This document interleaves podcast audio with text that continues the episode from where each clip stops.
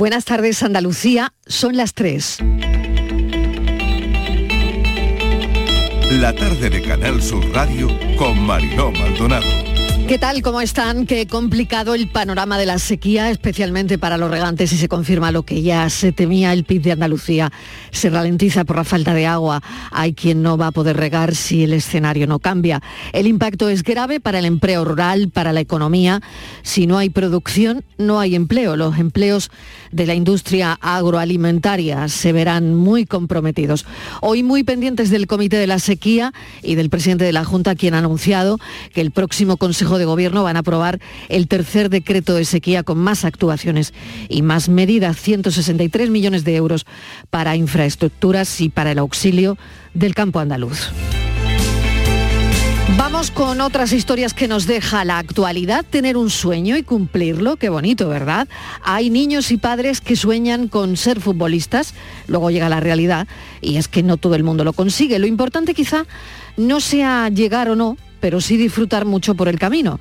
Los padres jugamos un papel crucial en esto, sobre todo para mantener ese equilibrio entre el sueño y la realidad de nuestros niños. Pero verán, hay quienes juegan con todo esto, con las ilusiones de los niños y con las ilusiones de los padres.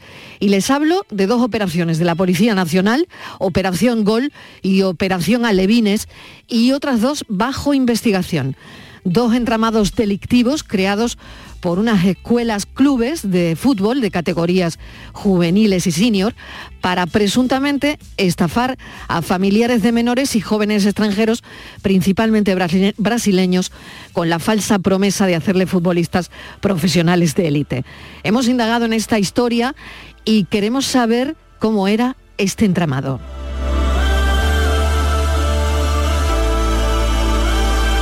La siguiente historia que nos va a ocupar tiene que ver con la inteligencia artificial que no para de dar titulares. Algunos nos dejan perplejos. Escuchen este.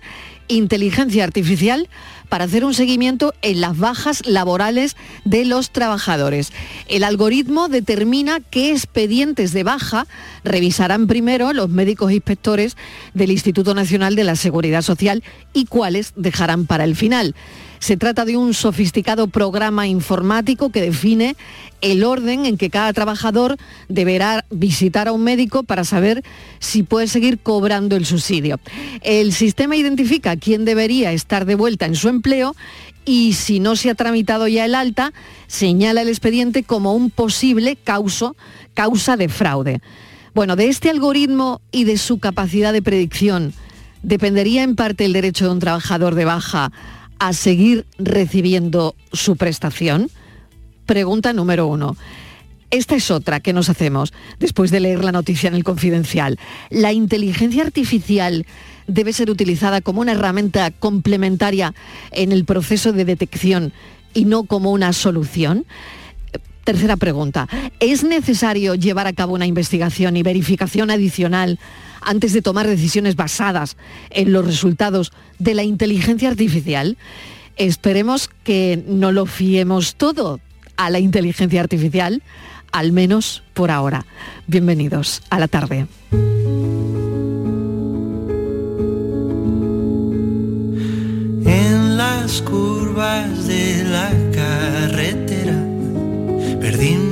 שלו.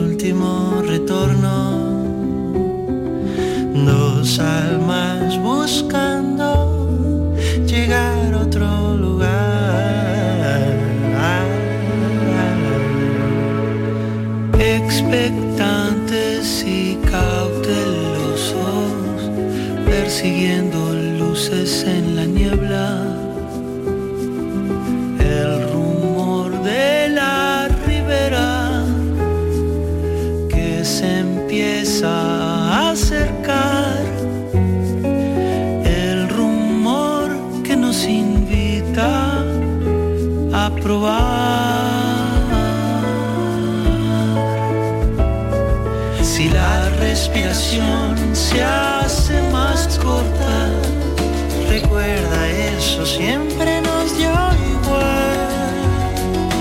Todos los propósitos cambian de forma al llegar.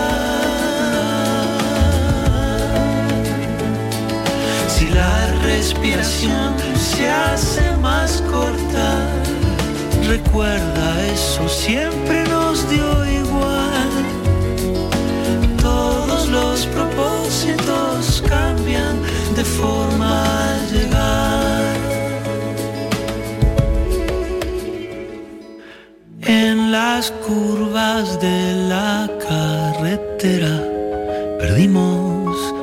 último retorno. Dos almas buscando llegar a otro lugar. Y si nos perdemos no hay mayor peligro. Seremos testigos haciendo equilibrio entre lo que somos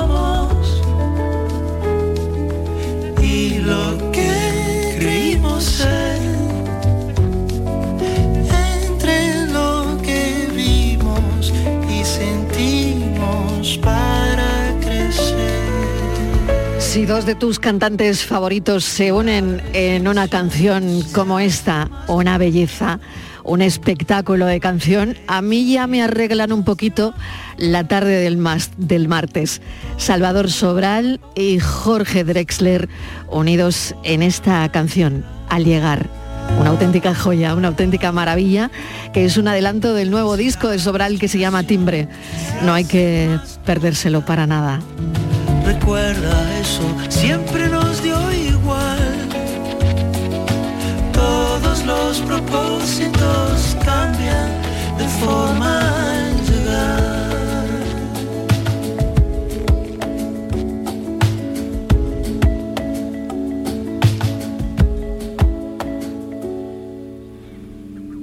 3 y 8 de la tarde comenzamos hablando de una estafa en el mundo del fútbol. Vamos con toda la actualidad que conocimos hace unos días y no deja de generar titulares. La detención en dos pueblos de Granada de 11 personas acusadas de estafar a chicos jóvenes de Brasil y otros países con la falsa promesa de convertirlos rápidamente en futbolistas profesionales en equipos de élite.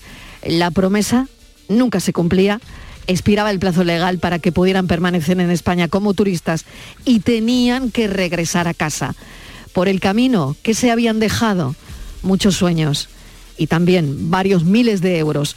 Mesa de redacción, Javier Moreno, buenas tardes, bienvenido. Hola, gracias Marilo, ¿qué tal? Buenas tardes. Los supuestos estafadores pedían inicialmente hasta 5.000 euros a las familias, pero las cantidades iban aumentando por otros pagos. Hay casi 70 jóvenes engañados, la mayoría son brasileños de entre 16 y 23 años, pero se sabe que puede haber algunos más. La Federación Andaluza de Fútbol se va a personar como acusación porque hay dos clubes de Granada que les prometían jugar en el fútbol profesional.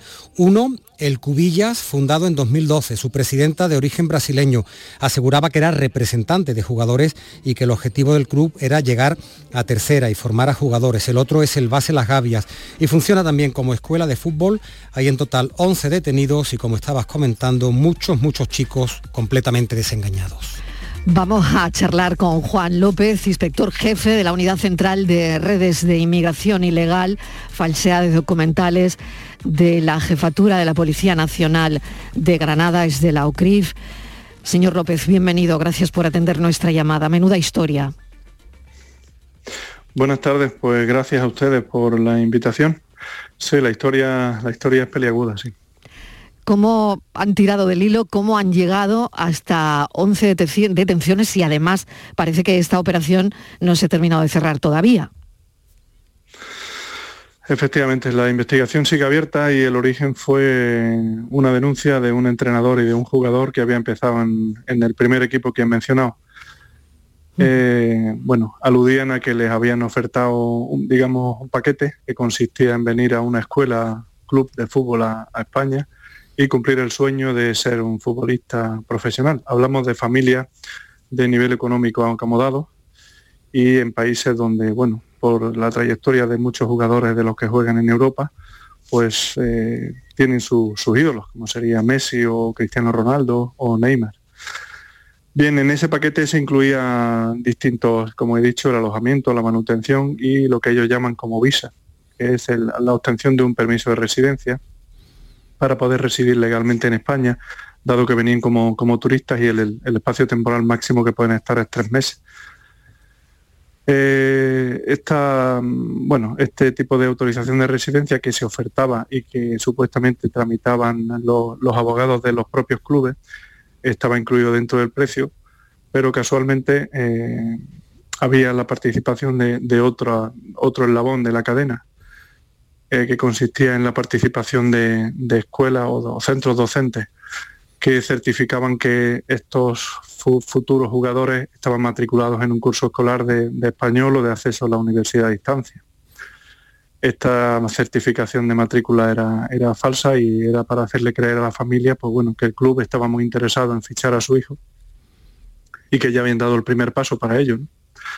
Entonces, una vez que la familia y el, hijo deciden, eh, o bueno, venir a España e intentar cumplir ese sueño de jugar en, un equipo español o en un equipo de, Europa, y cuando está aquí, eh, en los países que se exigía visado con ese certificado de estudio, se le concedía el visado y en los que no, pues cuando llegaban a la frontera, acreditaban ante las autoridades de inmigración pues que venían a, realizar un curso. Al final, bueno, vivían en unas casas en, unas condiciones que no tenían nada que ver con las que les habían indicado hmm. y empezaba el periplo de desgaste, eh, porque eh, y podían, como he dicho antes, podían estar hasta tres meses en España.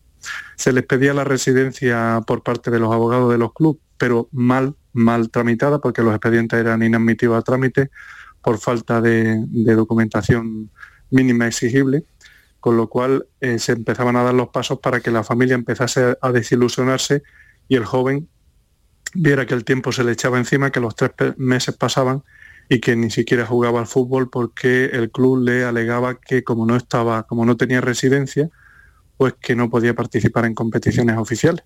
Extremo que como ha ratificado la. Sí, sí, qué fuerte. Extremo que como. Sí.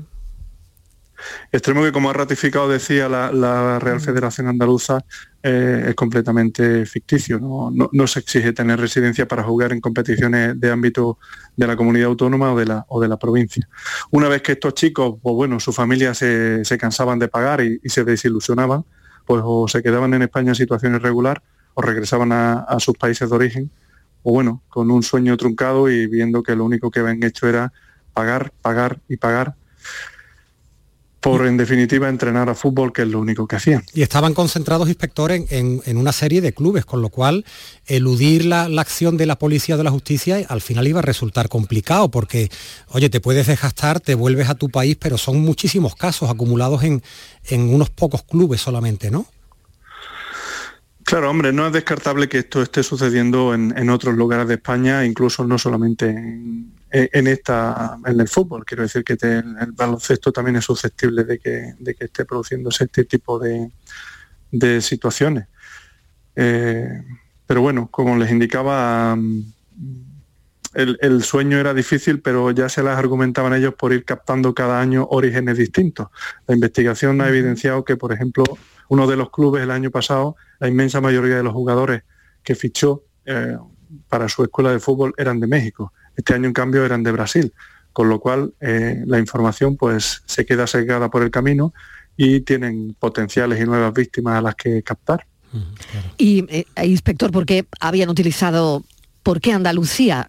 no sé, mm, no sé si han llegado a esto, ¿no? Como cualquier otro sitio en el mundo, me imagino, ¿no? Pero ¿por qué Granada? Mm, bueno, Granada en este caso quizá la, trayectoria y la antigüedad de algunos de los clubes que, usted que ustedes han mencionado al inicio, pues eh, se ha establecido la investigación que también existía una relación personal entre los equipos eh, conocidos como CEO, los equipos directivos de ambos clubes. El club más reciente, eh, su director había, había estado trabajando con el club más antiguo. De ahí aprendió y esbozó esa, bueno, esa actividad. Eh, pero como he dicho antes, esto no es descartable. Andalucía, bueno, en este caso se ha descubierto aquí. Tengo conocimiento de que en Sevilla recientemente también hecho, habían hecho algo parecido con un club quizá minoritario, pero que no descarto que esto pueda ser la punta del iceberg y que haya muchísimos más clubes o escuelas repartidos por distintas zonas del territorio en los que la dinámica eh, pues sea, si no la misma, muy parecida. ¿Tiene el nombre de ese club? ¿Lo puede facilitar, inspector, el de la provincia de Sevilla? No, no, desconozco porque fue una información que me facilitó un compañero de promoción. Nos saludamos y le pedí una colaboración en, relación con esta investigación y me comentó, pues algo parecido hemos hecho recientemente aquí en, la Brigada de Extranjería de, Sevilla, pero desconozco el nombre. Juan López, inspector jefe de la Unidad Central de Redes de Inmigración Ilegal y Falsedad Documental de la UCRIF, le agradecemos enormemente que nos haya atendido porque mm, la verdad es que esta es una información que lleva mm, dando titulares ya unos días y queríamos indagar algo más en lo que estaba ocurriendo y si efectivamente esto pasa en más sitios, puede ocurrir en otros sitios, en otros puntos de Andalucía. Y sobre todo, bueno, qué pena, ¿no? Porque los chavales salen además de una situación complicada para seguir llevando un lastre con ellos, ¿no? Eh, y es la desilusión. Muchísimas gracias, Juan. Un saludo. Pues gracias a ustedes y me gustaría añadir que, bueno, eh, está bien cumplir los sueños, pero a veces hay quien vende sueños que no son realidad y que lo único que busca es mm. lucrarse de, los sueños ajenos. gracias a ustedes. Hay quien vende humo y nunca mejor dicho. Juan López, muchísimas gracias. Un saludo, inspector. Gracias. Lo otra cosa que queríamos analizar es si es tan fácil traer alumnos internacionales a España. Vamos a hablar con Juan de Dios Valverde Carrillo, que es director del programa de estudios internacionales Cultura, Lengua y Deporte. Trae estudiantes internacionales a Granada y vamos a preguntarle si es complicado o no venir a nuestro país y si las gestiones que hay que realizar son complicadas. Juan de Dios, bienvenido, gracias por acompañarnos. Hola, muy buenas tardes. Igualmente, muchas gracias. Seguro que ha estado escuchando atentamente a Juan López, que mm, nos ha comentado, bueno, pues en lo delictivo, eh, cómo se ha dado al traste, menos mal, con, operaciones de este tipo, con una operación como esta, pero ¿es fácil traer alumnos internacionales a España? Bueno, hay que saber que no es fácil, no es fácil y sobre todo hacerlo de, manera legal y siguiendo los, eh, bueno, el proceso que se exige. Primero porque, a ver, en el caso que estaban comentando, se habla de menores y de mayores de edad. Ahí ya estamos hablando de dos mundos completamente paralelos. Pero después vamos a hablar del tema de los eh, países, porque cada país requiere una serie de documentación diferente. Eh, lo que no es normal es eh, vender sueños, como se estaba comentando, y no focalizarse en lo que va a formar a la persona.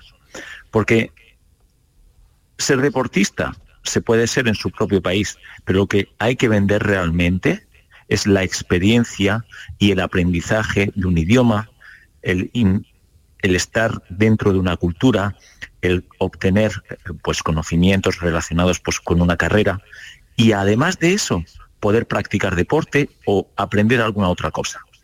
Pero bueno, no es nada sencillo, nada sencillo. Por ejemplo, hace poco he tenido que tramitar alguno procedente de, del Congo, un estudiante que quería venir aquí durante cinco meses y mm. bueno, eh, ha sido denegado. Ha sido denegado y hemos tenido que parar todo, marcha atrás y no puede venir. Eh, con Estados Unidos, eh, bueno, suele ser más sencillo, el tipo de papeleo no es el mismo que exigen en Estados Unidos que en, eh, el Congo, por ejemplo. También en el caso de Nigeria también es otro país muy complejo. Es decir, que cada país tiene su intrínculis, como se suele decir. Eh, señor Valverde, claro, no es lo mismo y, estamos más acostumbrados quizás a ver a los chicos que vienen de Erasmus, que digo, no tiene nada que ver porque son ciudadanos casi todos de países de la Unión Europea, ¿no? Pero en general estos, chicos y chicas que vienen de, pues, ha, hablado de este caso de un país africano, que vienen de países de Latinoamérica, ¿qué expectativas traen cuando vienen a, cuando vienen a España? ¿Vienen a lo mejor deslumbrados porque se supone que es un país que tiene una cultura distinta, un desarrollo diferente? Eh, ¿Son distintos los casos de los que vienen de Erasmus a los que vienen, por ejemplo, de un país como el Congo? Bueno, todo depende, todo depende no solamente de, qué país eh, se, proceda, sino cuál es la intención real del estudiante. Es decir, hay estudiantes que quieren venir realmente para estudiar. Hay otros casos que lo que intentan es entrar en Europa pues para después buscar la manera de quedarse en Europa. Eso ya depende de cada perfil. Lo que sí que es cierto es que hablando de Europa, en el espacio Schengen, para poder entrar dentro del espacio Schengen, hay que quedarse pues como comentaban antes, es decir, tres meses, 90 días. Pero ya a partir de ahí, ya la única manera de poder quedarse legalmente aquí dentro, en el espacio Schengen, es habiendo optado por una visa de estudiante o haber llegado por, pues, ya que tiene una oferta de trabajo, una manera u otra. Ya volviendo a la pregunta que me ha hecho con respecto al tema de cuál es la intención de la gente, eso ya depende de cada uno. Yo lo que sí que sé es que, por ejemplo, en los programas de estudios siempre se exige que se vaya a clase. ¿Por qué? Porque si no se va a clase, hay una figura importantísima dentro de los programas que son los directores de los programas. Y ahí tienen que estar pendientes de que los estudiantes se estén cumpliendo, porque después, bueno, antes de haber llegado han firmado un contrato y en ese contrato aparece escrito que tiene que cumplir las reglas, tiene que ir a clase y todo eso. Y después eso puede acarrear consecuencias pues para el estudiante. Claro, son los mecanismos que, mm, que se ponen en marcha para evitar lo que ha ocurrido, pero aún así, eh, claro, hay quien se lo salta, ¿no? Sí, desgraciadamente, eh, como se dice, a ver los hilos. Mm. Ahora es que ya cada programa y cada director, pues que cumpla con su palabra, que hagan las cosas correctamente, porque también es nuestra función, estando aquí en España, que todo eso esté muy formalizado y muy eh, lo que es eh, que se siga a rajatabla. Se tiene que seguir a rajatabla porque si no, ahí se abren grietas que van a ir siendo cada vez más amplias y pueden dar lugar pues a casos de ilegalidad y todos esos temas. Juan de Dios, te agradecemos enormemente que nos hayas atendido y bueno, eh, hay, que, hay que estar encima de, de todo esto y menos mal que la policía, esa investigación ha evitado un, mal mayor, ¿no? Pero queríamos hoy poner el foco en todo esto. Muchísimas gracias, Juan de Dios Valverde Carrillo, es director del programa de Estudios Internacionales Cultura, Lengua y Deporte eh, y, desde luego trae a España a personas, a estudiantes que van a realizar aquí sus estudios de manera oficial. Muchísimas gracias, un saludo. Igualmente, muchas gracias. Buena continuación. Gracias. 3 y 23 de la tarde, cambiamos de asunto.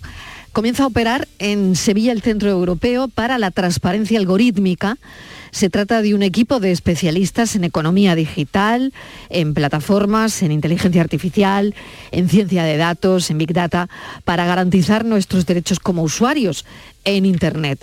Su trabajo va a ser determinante para asesorar a las instituciones de la Unión Europea frente a los gigantes mundiales de las tecnologías de la información. Se ha presentado esta misma mañana y Javier ha estado ahí. Pues sí, efectivamente, Marilo, se trata de un organismo único en toda la Unión Europea para garantizar esos derechos digitales de los ciudadanos, es decir, que las políticas comunitarias en torno a la inteligencia artificial o sobre contenidos que circulan por las redes, en general en Internet, se van a desarrollar a partir del trabajo de este equipo de profesionales. Ahora vamos a entrar en detalle, pero todos hemos oído hablar de los algoritmos, eso que decide lo que vemos en el teléfono móvil o en el ordenador al conectarnos a las redes, al navegar la información que llega, la que no llega, la desinformación. Esto es fundamental en el desarrollo de una democracia porque influye en lo que compramos, influye Marilo en lo que consumimos, en lo que descartamos y por supuesto en lo que votamos. Por eso se ha formado este equipo que opera desde Sevilla y que además tiene antenas en Bruselas y en la ciudad italiana de Ispra. Qué importante todo esto. Carlos Torrecilla nos atiende, jefe de la unidad de Economía Digital del Joint Research Center. Bienvenido, señor Torrecilla. Gracias por atender nuestra llamada. ¿Qué tal? Muy bien, muchas gracias y gracias a vosotros por, invitarme. Encantado de estar con vosotros. Bueno, hoy. ha sido un día importante. Sí, sí que lo ha sido y la verdad que estamos muy contentos con el, con el resultado y con la recepción de, de la iniciativa que hemos puesto sobre la mesa. Bueno, ¿qué se va a hacer en Sevilla? Bueno, pues en Sevilla vamos a tener un equipo de investigadores de alto nivel que va a trabajar con, nuestros colegas de Bruselas en intentar entender eh, cómo funcionan los sistemas algorítmicos, los algoritmos que hay detrás de los servicios digitales más populares eh, que usamos cada uno de nosotros. Muy bien. Carlos, eh, comentaba a Miquel Landavaso, que es el, director de la, digamos, del programa económico del, JRC aquí en Sevilla, que se ha hecho una búsqueda a nivel mundial. Han postulado 500 personas. Cuéntanos un poquito, cuéntenos por favor el, perfil de estos profesionales para entender también el trabajo que van a hacer, que es eso de, identificar esa caja negra de los algoritmos para, digamos, para que no nos la cuelen, ¿no? En los contenidos que vemos en, en los teléfonos móviles, por ejemplo.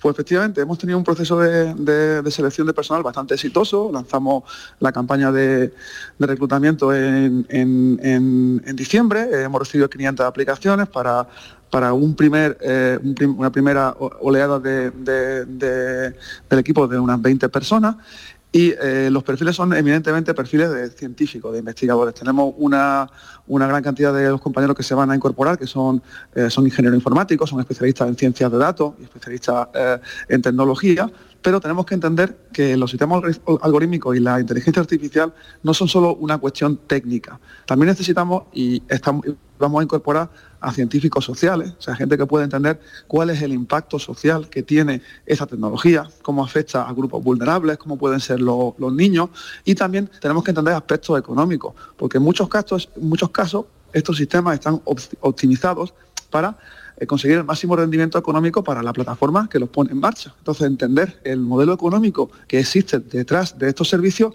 es fundamental para entender cómo funcionan los, sistemas que los soportan.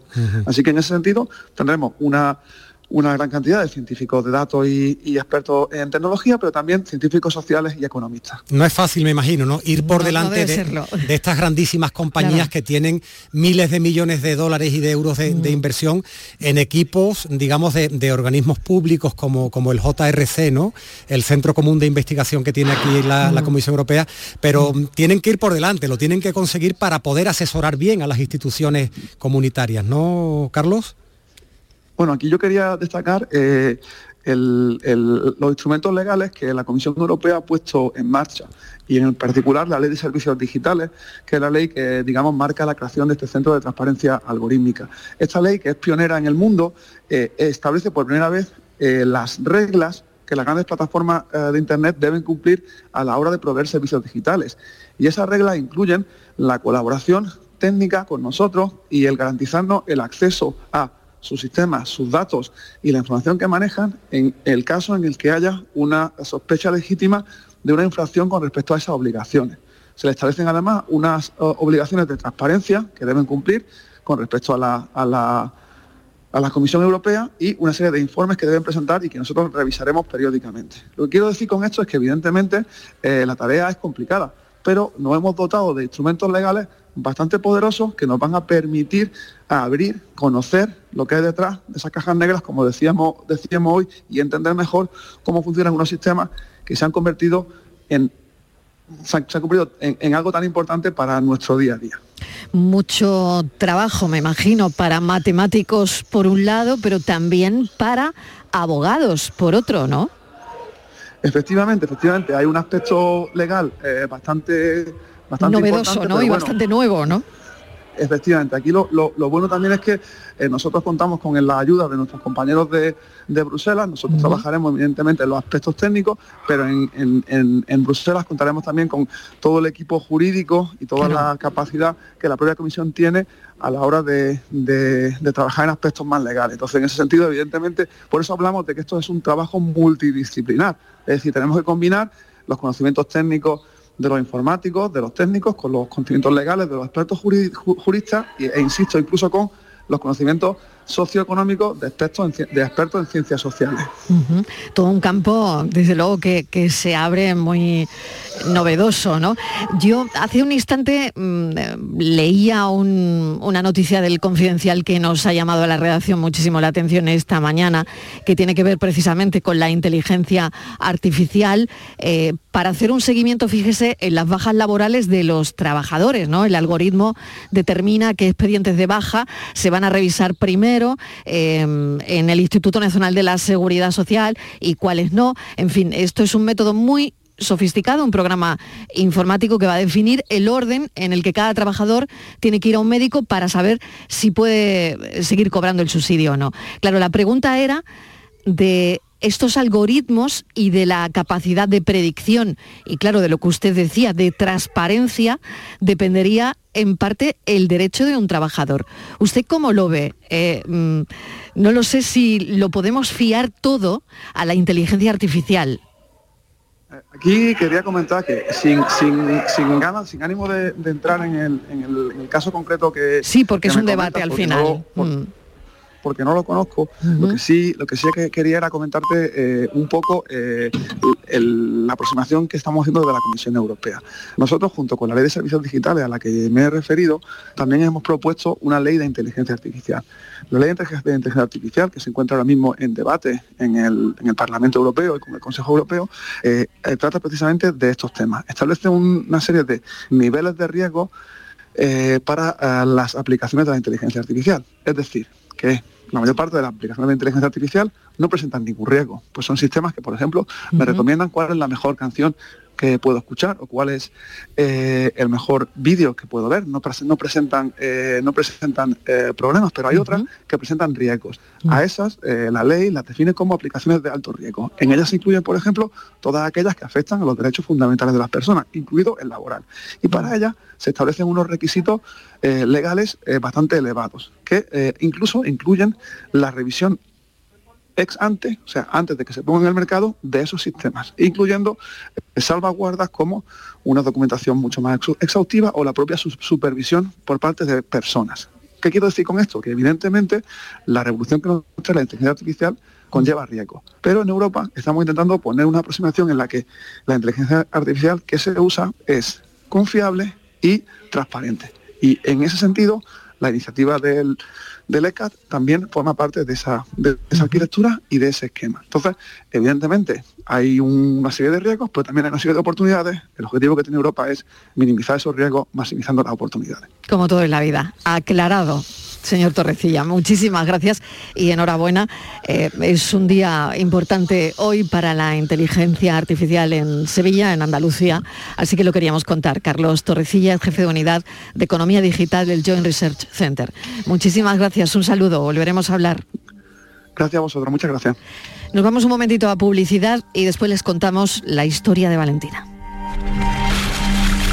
La tarde de Canal Sur Radio con Mariló Maldonado también en nuestra app y en canalsur.es. El 25 de mayo de 2006 se celebró por primera vez en la historia el Día Mundial del Orgullo Friki. Vamos a ver, si hasta el Orgullo Friki tiene su día, tú también te mereces el tuyo, ¿no? Con mi día de la 11 elige tu fecha especial y juega con ella. Todos los días por un euro gana hasta 3.000 euros. Mi día, el sorteo más tuyo. Y recuerda, uno de cada cinco toca. A todos los que jugáis a la 11, bien jugado. Juega responsablemente y solo si eres mayor de edad.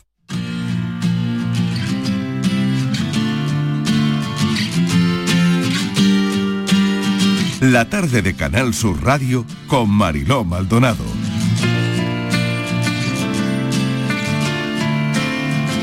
3 y 33 de la tarde vamos a contar la historia de Valentina. Es una bebé de los barrios en Cádiz que padece una enfermedad única en España, tan rara que todo el mundo, eh, de todo, o sea, hay solo 39 casos diagnosticados en el mundo. Fíjense, cualquier esperanza es un paso de gigante para ella y ahora mismo esa esperanza está depositada en un grupo de trabajo de la Universidad Pablo de la Vida de Sevilla, que ha respondido a la llamada de auxilio de estos padres y va a iniciar un proyecto de investigación sobre la enfermedad que padece. Estamos hablando, Mariló, de polineuropatía hipomializante congénita de tipo 3. Es un poco complicado porque, de hecho, como solamente hay un caso diagnosticado en nuestro país, 39 en todo el mundo, e impide el desarrollo de la musculatura por falta de mielina, es una proteína que envuelve los músculos. En España, como decimos, hay muy poquita información porque el de esta bebé de 10 meses es el primer caso, pero sin duda que se abre una puerta a la esperanza con este proyecto que lidera el doctor José Antonio Sánchez Alcázar. Se ha creado una asociación, se llama El Camino de Valentina, están recaudando fondos, 150.000 euros que necesita esa investigación. Y aquí estamos en la tarde, Mariló, para darle voz a ese mm. lindísimo llamamiento que hacen los padres. Claro que sí, Javier. Cristina es la mamá de Valentina. Cristina, ¿qué tal? Bienvenida. ¿Cómo está? ¿Cómo está la pequeña? Buenas, ¿qué tal? Bien, pues ahora mismo recientemente hemos llegado del fisio. ¿Ah, sí? ¿Y, cómo se le ha dado el fisio hoy? A ver. Eh, bien, bien, tiene un poquito ganas de trabajar, pero bien. Quería hacer una aclaración un momentito. Sí. Que habían dicho 150, son 50, no 150. Ah, 50.000 euros, ¿no? 50 mil euros anuales al ah, año. Ah, 50 mil euros al año. Pues, exacto, pues, queda aclarado. En cualquier caso, Cristina, mucho, ¿no? Sí, muchísimo. Es verdad que al principio dijimos, no vea los 50.000 euros, pero claro, es que creo que cualquier padre de no tener ninguna esperanza, tener una mínima esperanza, se embarca y, tira hacia adelante. Y es lo que hemos decidido hacer nosotros, de una pequeña puerta que se ha abierto ahí, la queremos atravesar e intentar que nos dé un poquito de mejor calidad de vida para Valentina. ¿Cómo está Valentina? ¿Cómo es su día a día, Cristina? Eh, Valentina está, como bien nos dicen mucho, está estable. ¿Vale? Está bien dentro de sus posibilidades. Es verdad que estamos todo el día en fisio, todos los días de lunes a viernes. Y bueno, bien, el tema de la respiración sí que la mejora muchísimo, ya tiene una traqueostomía, ¿vale? Y solo tenía ventilación, estaba 24 horas con ventilación. Ahora solo está por de noche, ¿vale? por el resto del día está sin, sin ventilación. O sea que por ese aspecto ha mejorado bastante. El tema de la movilidad, bueno, pues eh, la cara sí que es verdad que no tenía expresión ninguna y ha mejorado también muchísimo. Y ya el tema de la movilidad de bracitos, piernas y demás, pues vamos a ir muy lentamente, pero bueno, vamos para adelante. Javier Reño, no sé si quieres... Eh, no, quería preguntarle a, Cristina, por, por, el futuro, qué tipo de enfermedad es. Mm, nos dice, y nos alegramos mucho de que ha mejorado, me imagino que con la terapia, con fisioterapia, ¿no? Pero ¿cómo, ¿cuál es el futuro más inmediato de Valentina? A ver, el, futuro, como quien dice, no, no lo dicen claramente, ¿vale? Al no haber mucho acerca de esta enfermedad, lo más frecuente que te dicen es que Valentina no va a andar, ¿vale? ¿Por qué? Mm. Porque la falta de la proteína que recubre los nervios, que es la mielina, es súper importante para el cuerpo, ¿vale? Es la que manda los impulsos a, a los nervios y hace que nos movamos, ¿vale? Que tenga la movilidad.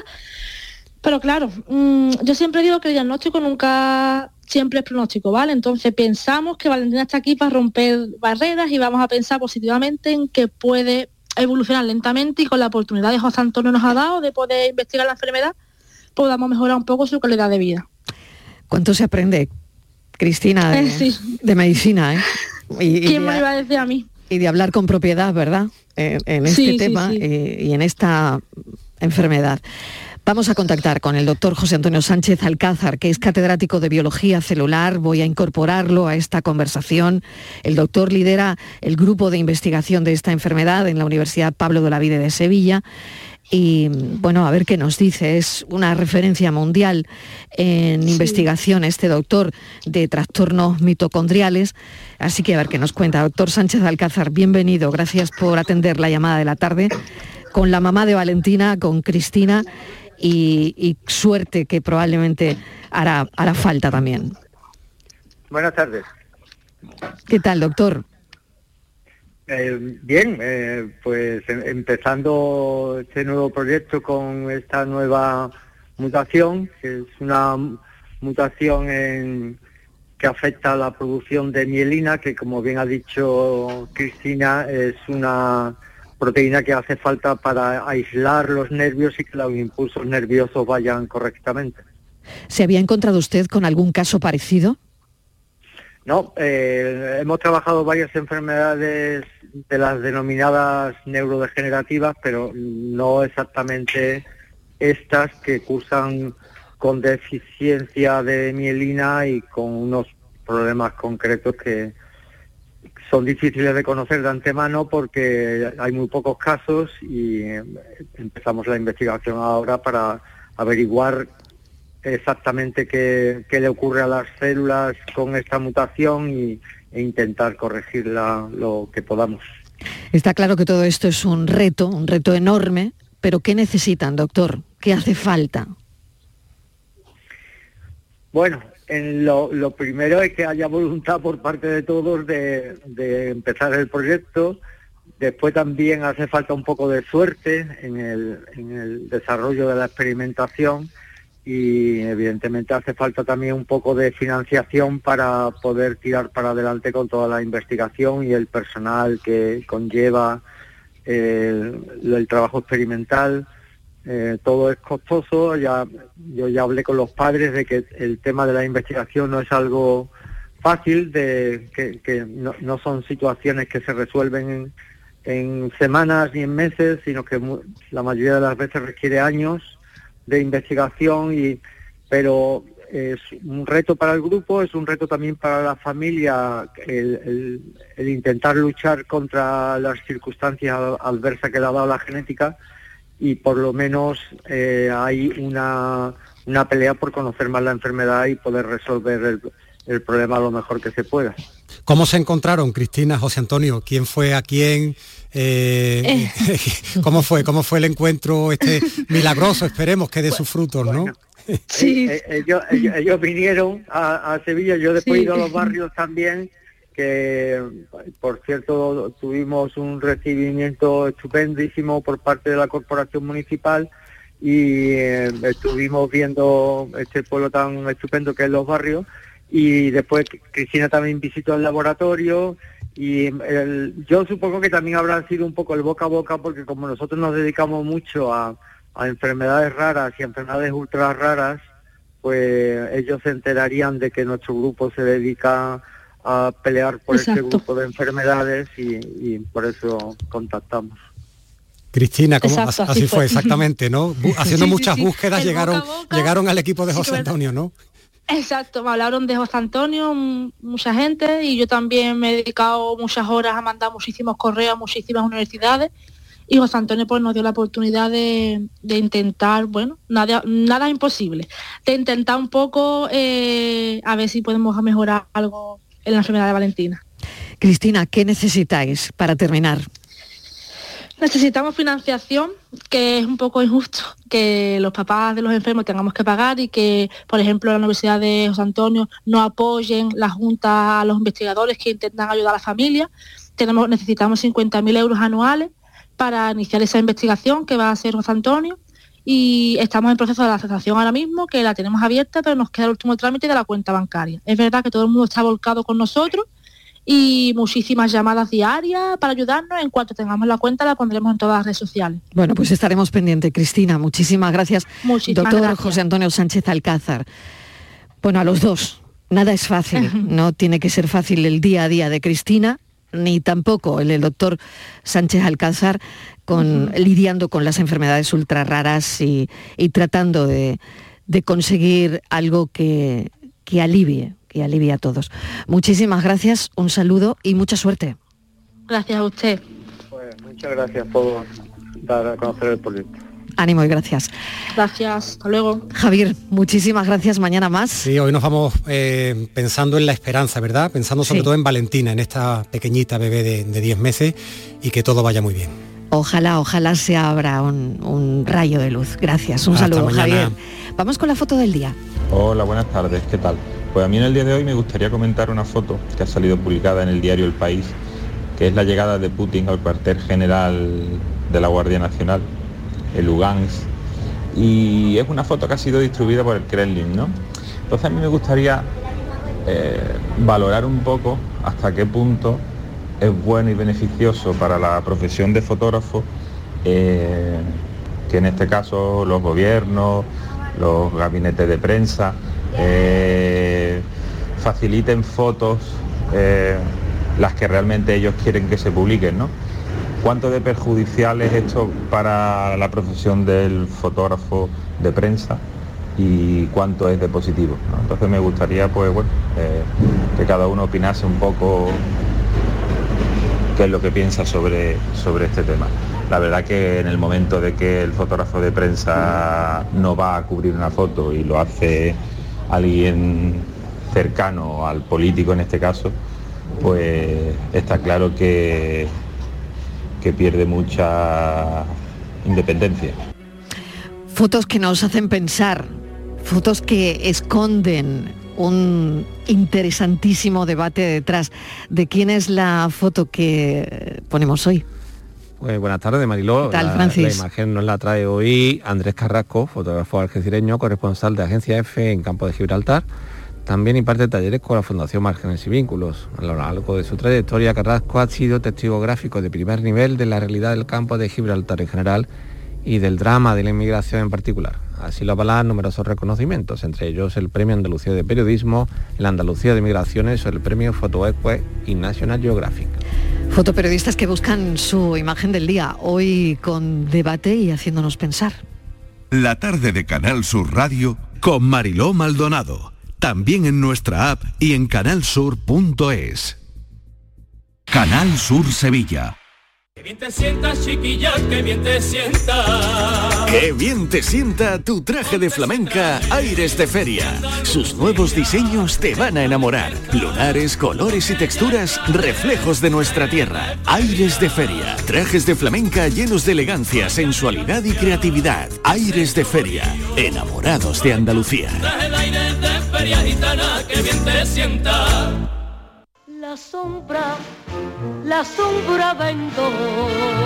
Don Manuel Hidalgo, responsable de ventas de Tordos Quitasol, nos informa. En esta época del año podemos instalar con comodidad todo tipo de tordos y carpas en todos los modelos y sistemas, tordos con motor y tordos automáticos. Pero eso saldrá carísimo. Ese es un error, José Antonio. Estamos con precios en promoción y con facilidades de pago. No me digo más, llámenos al 954 33 29 88. Recuerde, 954 33 29 88 y olvídese de aquello ya tan lejano de Leopoldo, échame el tordo. y pase a la modernidad a Corrito, dale al botoncito. Tordos y Carpas Quitasol, la sombra de Sevilla. Sombra, la sombra.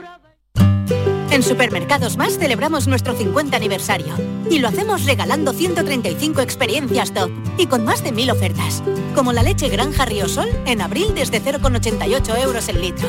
Disfruta de un año de regalos en tus Supermercados Más y en supermercadosmás.com. Cada mes un premio diferente. Consulta condiciones en nuestra web. Un híbrido. No, un eléctrico. No, un gasolina. Cariño, despierta. ¿Eh? Me estoy volviendo loco para comprar el coche. Pues vete a Kia, porque tienen todo tipo de modelos para que encuentres el que mejor se adapta a ti. Si no está en un concesionario Kia, es que no existe. Solo en la red Kia de Sevilla. Kia. Movement that inspires. La gente que más madruga, que viaja, que estudia, que trabaja, lo cuenta en La Mañana de Andalucía, el club de los primeros de Canal Sur Radio. Tenemos un número de WhatsApp para todos los que estéis despiertos desde bien temprano y queráis participar en el programa.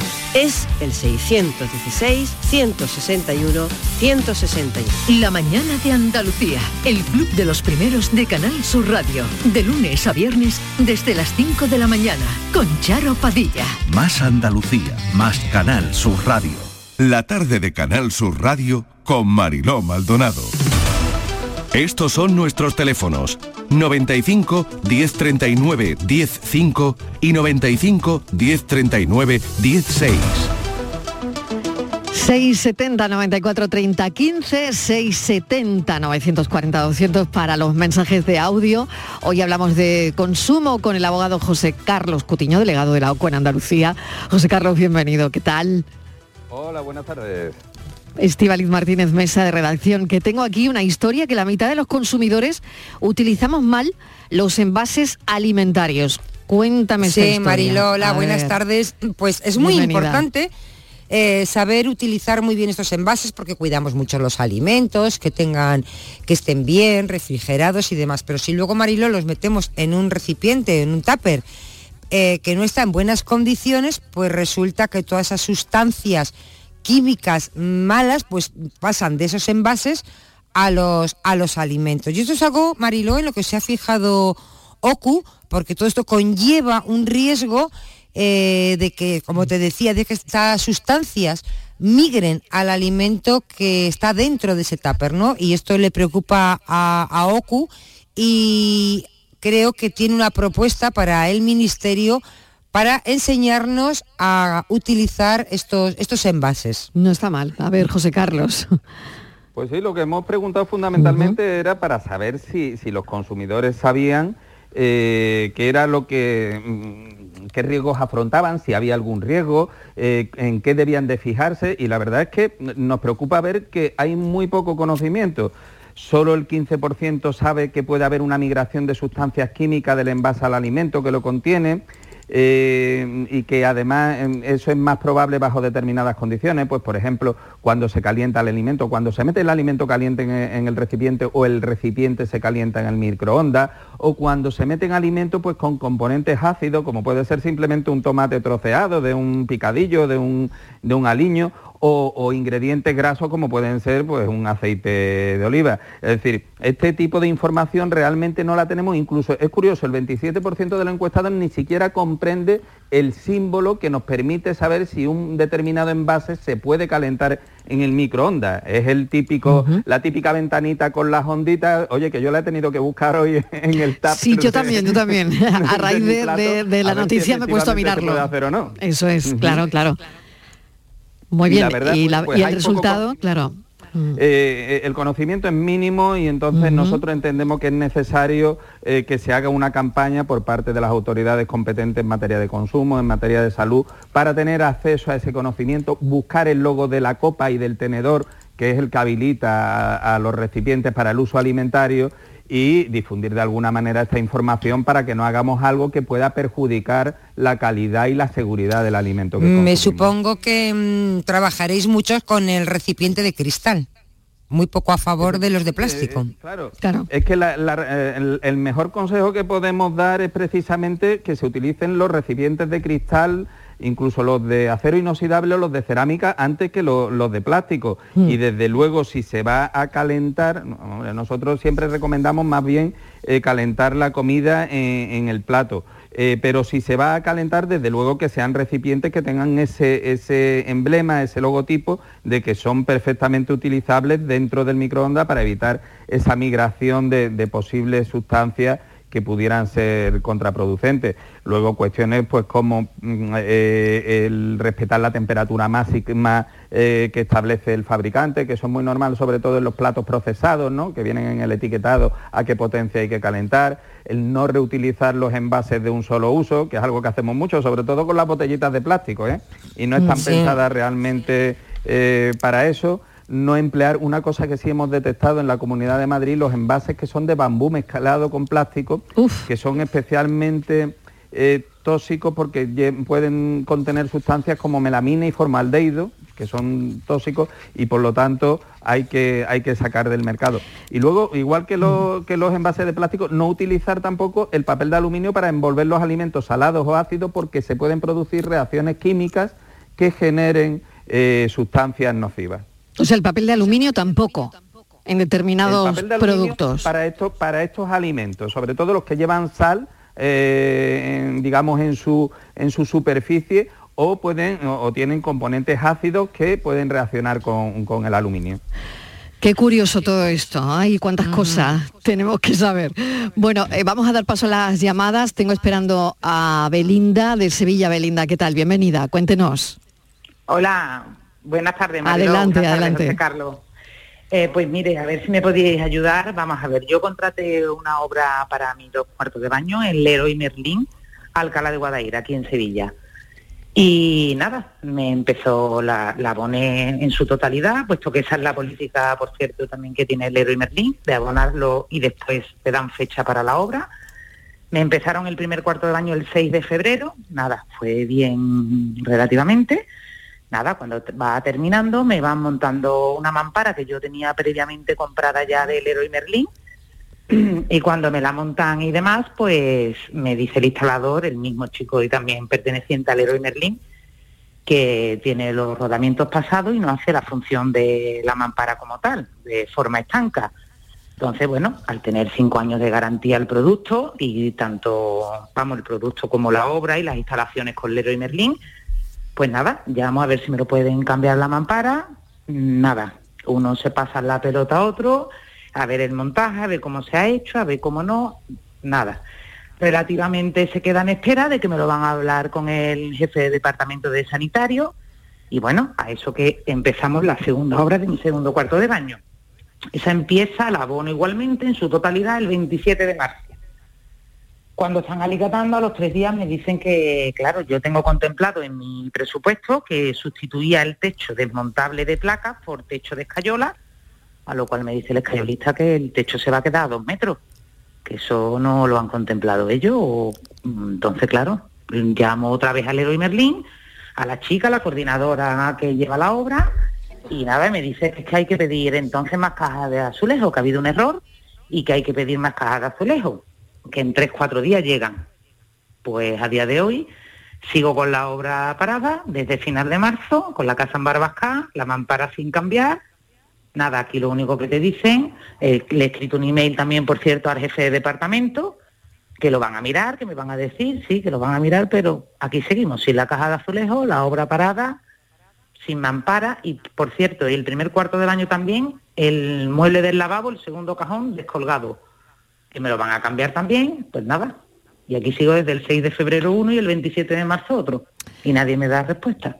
José Carlos, ¿qué podemos decirle a Belinda? Porque nos imanes, vamos, nos hacemos cargo de, de- de la situación que tiene ahora mismo ella en su casa, ¿no? En su, en su cuarto de baño. que es una obra, si tenemos dos y encima sin acabar, pues, Claro. pues tiene que ser un poco una locura. Sí. y además los cuartos de baño. ¿no? Evidentemente, eh, aquí Leroy Merlin es responsable en ambos casos porque se contrata con ello tanto el suministro de material como la ejecución de, de la obra, con independencia de con quién se haga, de si el problema que tienen es de diseño, es de ejecución o es de material. Al final es Leroy Merlin quien tiene que responder por todo ello. Evidentemente aquí en principio no parece que vaya a ser un problema de responsabilidad porque al final la va a terminar asumiendo, pero sí de plazos. La cuestión es si en el contrato que se hace estaba establecido un, un- un plazo para Sí, la ejecución de obra. Una semana. Una Pues si semana. Había un plazo. establecido, Evidentemente se está produciendo un incumplimiento Mm. y a partir de ahí, eh, eh, conforme a nuestro Código Civil,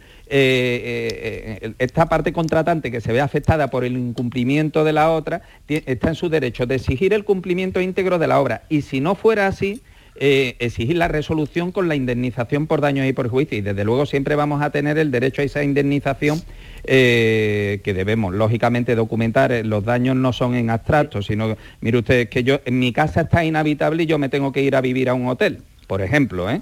y, y esto se pone en conocimiento, mire, ustedes no han cumplido, mi casa ahora mismo es funcionalmente inhabitable porque no puedo disponer de cuartos de baño y me voy a ir a un hotel y le voy a pasar la factura de cada día que pase fuera. Eh, Sería una, un- una fórmula de hacer valer esa responsabilidad por daño y perjuicio, Claro. porque lo que está claro es que tienen que cumplir y si no lo hacen o lo hacen defectuosamente, tienen que asumir los daños y perjuicios que tengan una relación causa-efecto directa, que sean además coherentes, es decir, no vamos a hacer barbaridades, no nos vamos a alojar en un hotel de cinco estrellas, pero tampoco Claro. eh, vamos a estar soportando esta situación para que ellos realmente se tomen el interés de terminar esa, esa cuestión. Y para eso, la hoja de reclamaciones, ¿eh? aquí hay que documentar en todas las situaciones, hay que documentarla porque el problema es que muchas veces solo lo hablamos por teléfono, no queda constancia de, de la situación y por lo por tanto lo no se dan por enterados.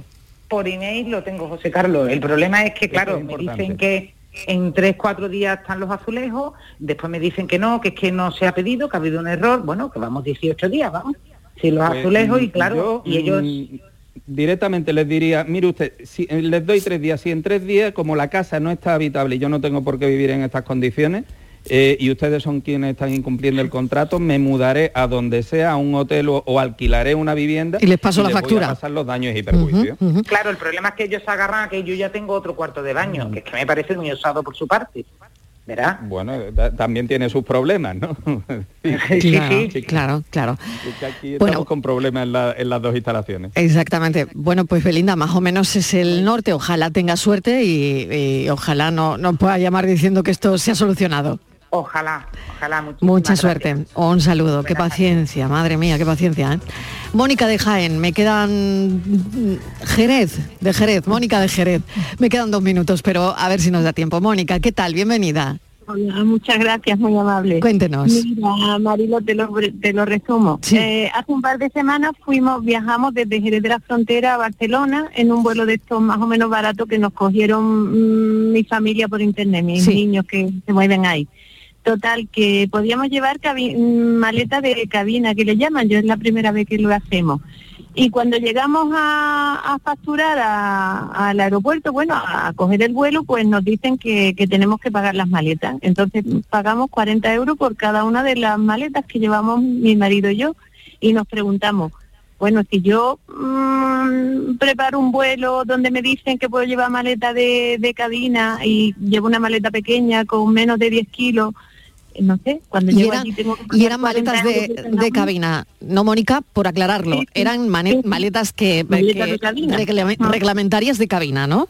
Claro, claro. Claro, claro. José la medida y cumplían el peso, pero Perfecto. tuvimos que pagar 40 euros porque ya no íbamos a quedarnos en Jerez, evidentemente. 30 segundos, José Carlos, Esto, pues, solución. es, es- es ilegal y abusivo. Existen ya sentencias que dicen que esos cobros son ilegales y abusivos. Hay que reclamarlo primero mediante la hoja de reclamaciones de la compañía y posteriormente seguir por los cauces eh, de las autoridades de consumo, incluso eh, a, a través de una demanda judicial si fuera necesario, porque aunque sea poco, es, es- abusivo, aunque sea sentencias de que- poco, de es abusivo.